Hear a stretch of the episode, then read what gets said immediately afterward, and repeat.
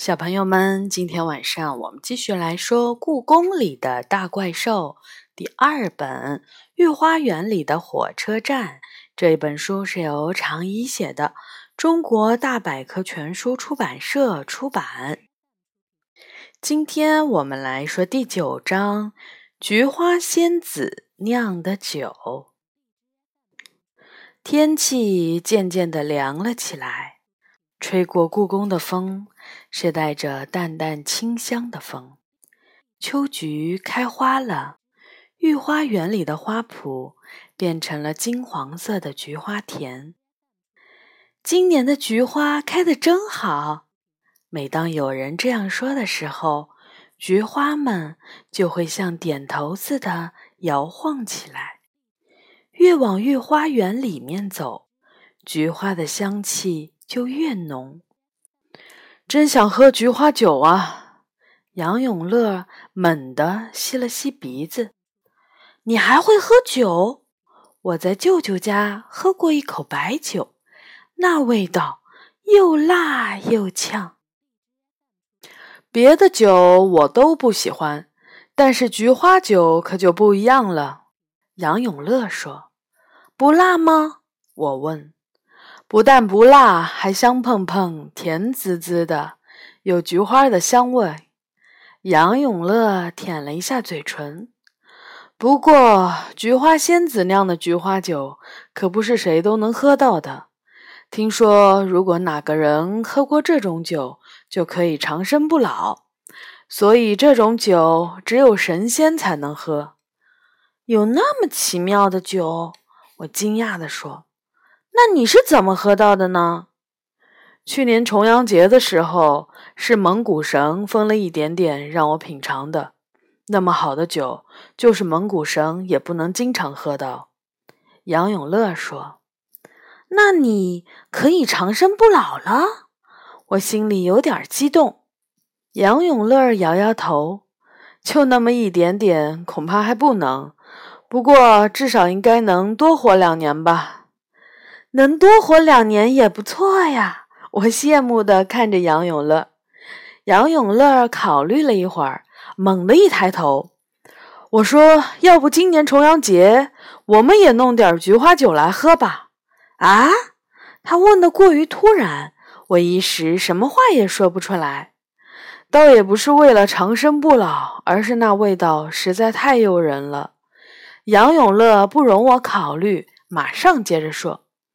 可是，这个要是喝了菊花酒，真能长生不老的话，我们会不会永远是现在的模样，永远不会长大了呢？我担心的问。这个不会吧？如果担心，就少喝一点好了。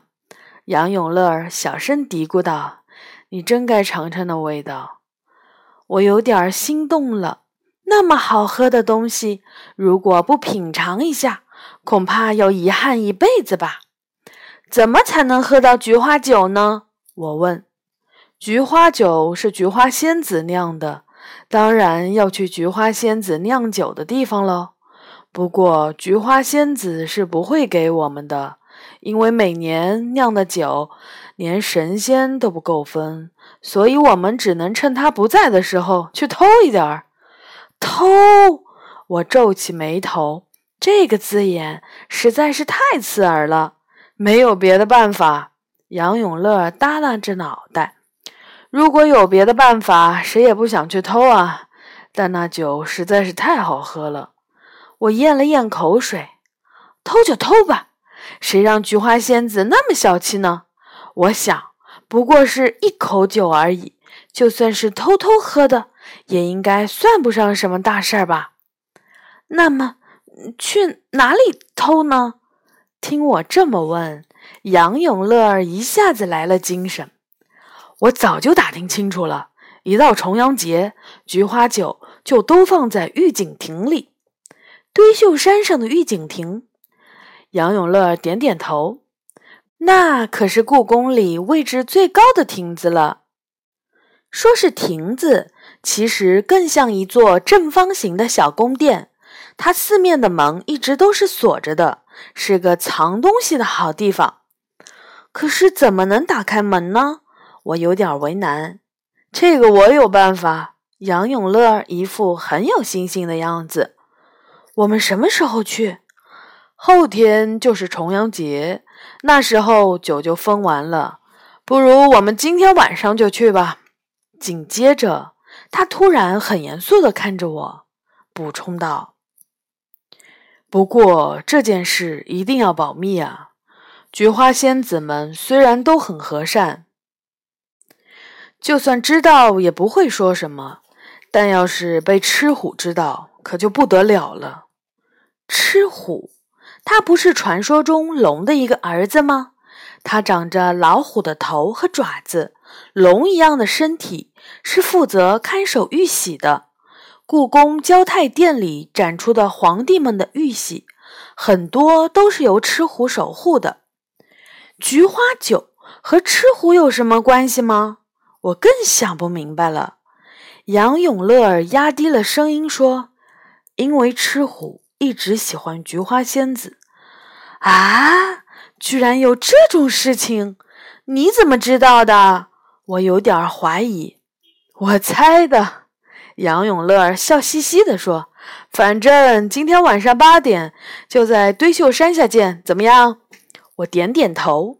去偷菊花仙子的菊花酒，听起来还挺刺激的。已经是深秋时节，黄昏来得早了。我匆匆跑到食堂，妈妈正等我吃晚餐。今天食堂居然做了罕见的糯米花糕，因为重阳节就要到了。妈妈说：“吃完简单的晚餐，我对妈妈说，晚上想去御花园看菊花们睡着的样子。我一直是有很多奇怪想法的孩子。再说，闭馆后的故宫也很安全。妈妈虽然有点吃惊，不过终究还是同意了。”要多穿一点儿，别感冒了。我点点头，兴冲冲地跑出了门。时间还早，西边微微发红的天际，飞过一群雪白的鸽子。远远的宫门外，车子一辆接一辆地开过。接着，故宫里的街灯一盏接一盏地亮了起来。堆秀山上千奇百怪的太湖石披着黄昏的颜色，高高的御景亭里传出了咚咚咚的声音，是有人在敲鼓吗？我竖起耳朵听。杨永乐还没有来，我一个人轻手轻脚地爬上御景亭，对着门缝儿偷偷地看过去，只见一个少女穿着鲜艳的黄衣服。金色的卷发垂在肩上，虽然一点儿也没化妆，但皮肤却闪闪发光，嘴唇红红的，眼睛是淡蓝色的。我心想，她就是杨永乐说的菊花仙子吧？菊花仙子把大朵大朵的黄菊花放到一个大大的酒缸里。然后就和着咚咚咚的鼓声翩翩起舞，黄裙子轻盈地舞动着，优美极了。裙摆落下之际，突然出现一个怪兽的身影，那不是赤虎吗？它一动不动地站在菊花仙子身后，墨绿色的眼睛像星星似的，菊花仙子的身姿清晰地映在里面。杨永乐说的对，大怪兽吃虎真的喜欢菊花仙子，连我都看出来了。菊花仙子跳完一支舞后，用木勺在水缸里搅了搅，啊，水缸里的菊花已经变成菊花酒了。酒的香味儿被风一吹，钻进我的鼻孔里。一闻就知道是好喝的不得了的酒。要是现在能喝一口就好了。我咽着口水。这时候，有人轻轻拍了一下我的肩膀，我大吃一惊，被人发现了吗？刚要啊的一下叫出声，嘴巴却被捂住了。原来是杨永乐，我松了口气。杨永乐摇摇头，示意我不要说话。我们一起往门缝里瞧。这时，菊花仙子已经盖上了酒缸的盖子，准备离开了。杨永乐拉着我的手，一下子躲到了亭子后面。紧接着，我们听到菊花仙子和吃虎下山的脚步声。门没有锁，他们忘了锁门。我和杨永乐对望了一眼，对，就是现在。我们一起溜进去，一边心神不定地看着门口，一边打开酒缸的盖子，飞快地用水瓶盛了一些酒，然后我们一口气跑出亭子，向山下跑去。还没跑几步，就被一堵墙挡住了。原来是吃虎，他怎么又回来了？我和杨永乐一下子呆住了。有生以来第一次偷东西，这么快就被抓住了。把菊花酒拿出来吧。吃虎好像早就知道了一样的。一直在亭子外面偷看的就是你们吧？杨永乐乖乖的把盛了菊花酒的水瓶拿了出来，这下可糟了，自己成了小偷了。这个消息很快就会传遍故宫吧？我的怪兽朋友们，还有野猫都会知道的。李小雨是偷酒的小偷，这么一想，我就哇哇地哭出了声。以后我再也没脸到故宫里来了。我的哭声把吃虎吓了一跳。喂，你这孩子怎么说哭就哭呢？我又没说要惩罚你们。听了这话，我哭得更厉害了。哎呀，我最不喜欢女孩的哭声了。吃虎皱着眉头说：“真是头疼的要命。到底要怎样，你才能不哭呢？”我抽抽搭搭的说：“要要保密。”你是说偷菊花酒的事情替你们保密？我点点头。吃虎叹了口气：“好吧，只要你不哭，我就答应替你们保密。”听他这么说，我揉揉眼睛，抬起头，不再哭了。不过以后不要再干这种事了。吃虎很严厉地说：“快把酒倒回去吧。”我和杨永乐点点头，拎起水瓶，跟着吃虎回到御景亭，把菊花酒倒回了酒缸。这下别指望再喝到菊花酒了。我想，为什么这么容易就原谅我们了呢？让我吃惊的是，杨永乐居然问出了这样的问题。好不容易得到原谅了，还问什么为什么？真是！我用责备的眼神看着他，吃虎却平静的回答：“因为他酿的酒，无论是谁都想要喝一点吧。”这时候，吃虎好像想起了什么，态度都变得温柔起来。记得我第一次看到他酿酒的时候的样子。也想要喝一口，他出神地说：“那天晚上，我透过御景亭雾气朦胧的玻璃窗，看到他跳舞的样子，还以为是一只轻盈飞翔的黄色蝴蝶，就像一场梦一样。你就是从那时候喜欢上菊花仙子的？一不留意，这句话就从我的嘴里溜了出来。”我赶紧捂住嘴，但是已经来不及了。你们看出来了？吃虎有些吃惊，但很快就平静下来。人类果然聪明，那就告诉你们吧。就是从那天开始，我眼前总会出现同样的景象：黄色的舞动的衣裙，闪闪发光的皮肤。那一刹那，我的心都颤抖起来。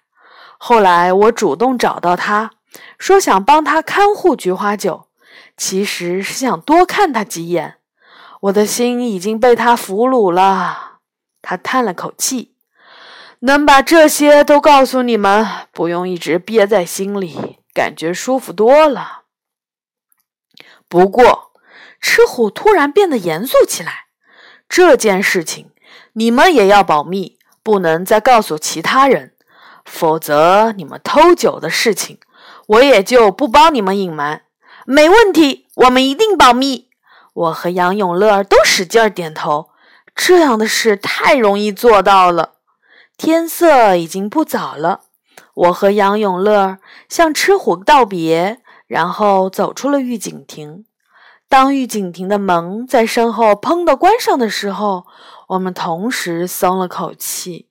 今天晚上实在是太惊险了，以后偷东西这种事情不但不会做，连想都不会再想了。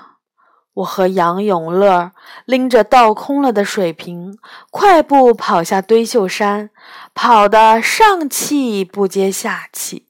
偶尔停下一两次，往后看看高高的御景亭，然后又接着跑起来。一口气跑出了顺贞门，我们才停下，一屁股坐到红墙下面，喘着粗气。即使那时候，我的心脏都还跳得厉害。不过，让我意外的是，重阳节的菊花酒。我最终还是尝到了味道，怎么尝到的呢？还是通过杨永乐带去的那个塑料水瓶。虽然酒已经被倒回了酒缸，可是还有一点儿黏糊糊的菊花酒粘在了水瓶的瓶底。杨永乐把水瓶倒过来，小心翼翼地将几滴酒滴到我的嘴里。那味道果然和杨永乐说的一样，香喷喷、甜丝丝的，还带着菊花的香味儿。我第一次喝到这样好喝的酒。但是，不管是菊花酒还是其他好东西，无论如何，我都不会再想着去偷了。那种提心吊胆的感觉，我再也不想体会了。好的，这就是重阳节喝菊花酒的故事。然后呢，如果你们的妈妈或者是家里面的老人酿了一些菊花酒啊、石榴酒啊、青梅酒啊，都可以尝一小点点，真的还蛮好喝的，而且可以自己动手做这些。好的，小朋友们，晚安。